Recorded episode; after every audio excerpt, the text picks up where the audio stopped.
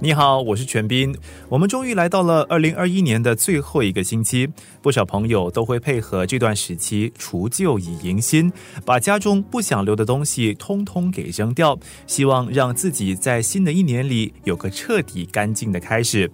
不过你知道吗？垃圾处理除了是个文化，也同时是一门学问和艺术。这个星期的生活加热点带你了解，在新加坡，不管在什么情况之下得丢东西的时候，除了马上直接扔进垃圾桶之外，你还有其他哪一些选择是可考虑的？生活加热点，我叫舒玲，代表圣科环卫。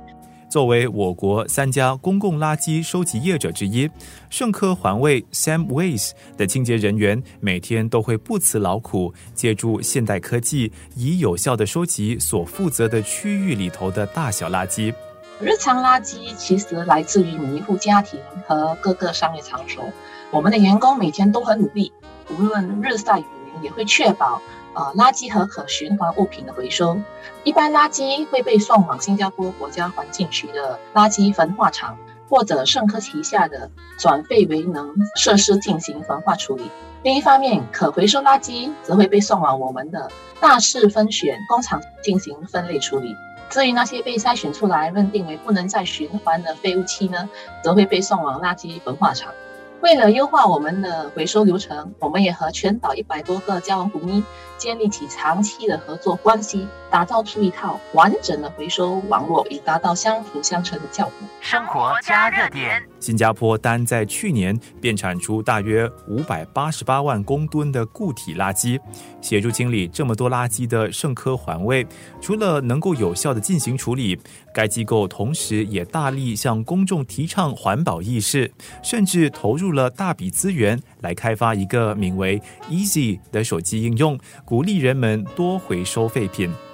大家都知道，新加坡其实是个土地资源极为贫乏的国家。那么，呃，位于那个石马高岛上的垃圾埋置场，也是我国唯一的垃圾埋置场。为了能够善用现有的土地资源，以及延长埋置场的使用年限呢，最好的方法其实就是减少和再循环垃圾的产量。那么我们的 Three R 就是 Reduce, Reuse and Recycle，其实就是鼓励人们减少垃圾的产生，而且尽量对垃圾进行再循环的利用。那么这样才能够有效的减少垃圾被送往焚化厂，以达到环保的目的。生活加热点，我们的初心是希望借助数码科技来提升社区的废品回收率。那么，Easy 我们的这个 App 呢，其实它的操作简单方便，能够为用户灌输正确的环保知识，还能让用户学以致用。通过这个一站式的平台来进行呃废品回收，那么我们也一直不断的齐聚，除了参与